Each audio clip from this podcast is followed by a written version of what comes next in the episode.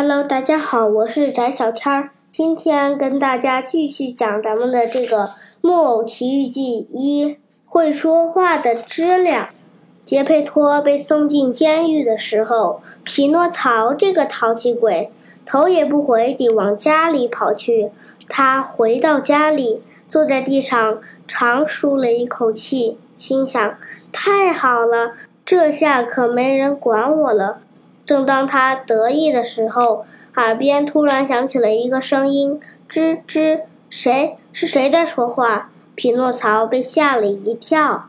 “是我。”匹诺曹抬起头，看见一只知了跳到了桌上。“我是一只会说话的知了，在住了在这里住了一百多年了。”匹诺曹说：“以后这个屋子就是我的了。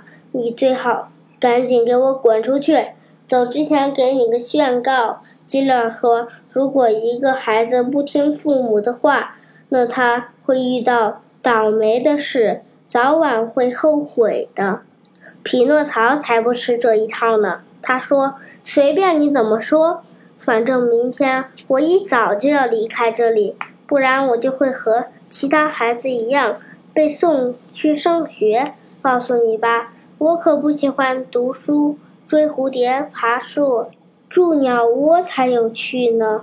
小傻瓜，不读书你会变成一头蠢驴的。知了说：“快闭嘴，你这只臭知了！”匹诺曹叫道。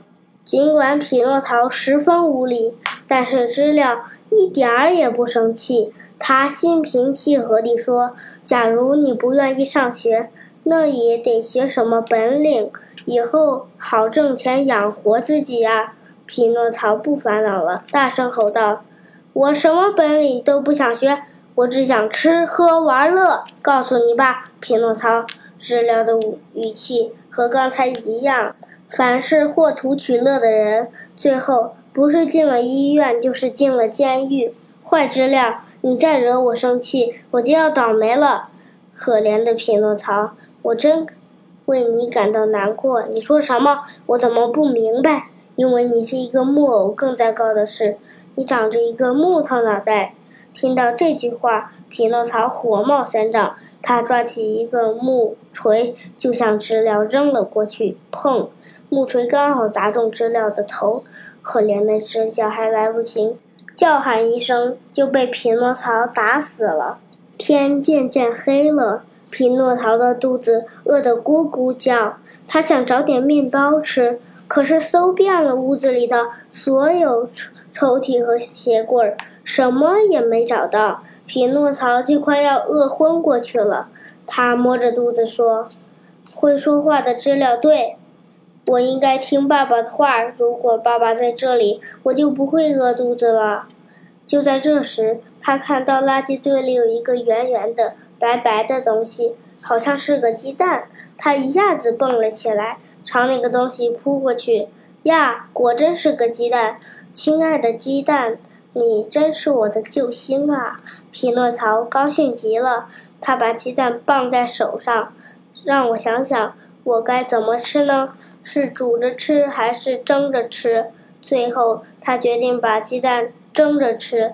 他想把蒸锅放到火炉上，接着拿起鸡蛋。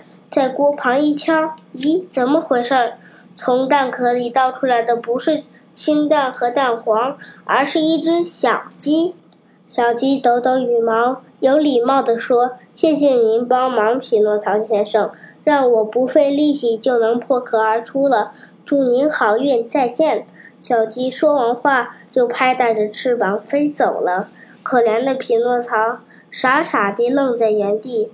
惊讶的合不拢嘴，过了好一会儿，他才回过神来，哇的一声哭出来。还是会说话的知了说的对，如果爸爸在，我现在就不会再挨饿了。匹诺曹的肚子咕咕叫个不停，他决定去镇上碰碰运气，希望能遇到一个好心人，会送给他一些食物。他刚打开门。刺骨的冷风就呼呼地吹向他，不远处还有雷声砰砰砰地响着。匹诺曹非常害怕打雷闪电，可肚子比这些更可怕。他关上房门，壮着胆子跑了起来。等到小镇上时，他已经累得不接下气了。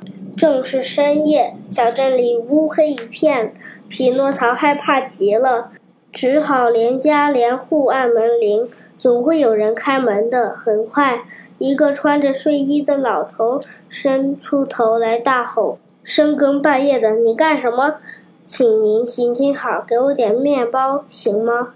我太饿了。”匹诺曹冷巴巴地惊求道：“等一下，我这就来。”老头回答道，心想：“说不定是哪家的小孩深更半夜来按门铃捉弄别人。”过了一会儿，窗户又打开了。那个老头说：“你站到窗户下面来，把帽子拿好了。”匹诺曹没有拿帽子，但还是走到窗户底下，砰啊！一盆水从上面倒下来，他的头脚淋了个透心凉。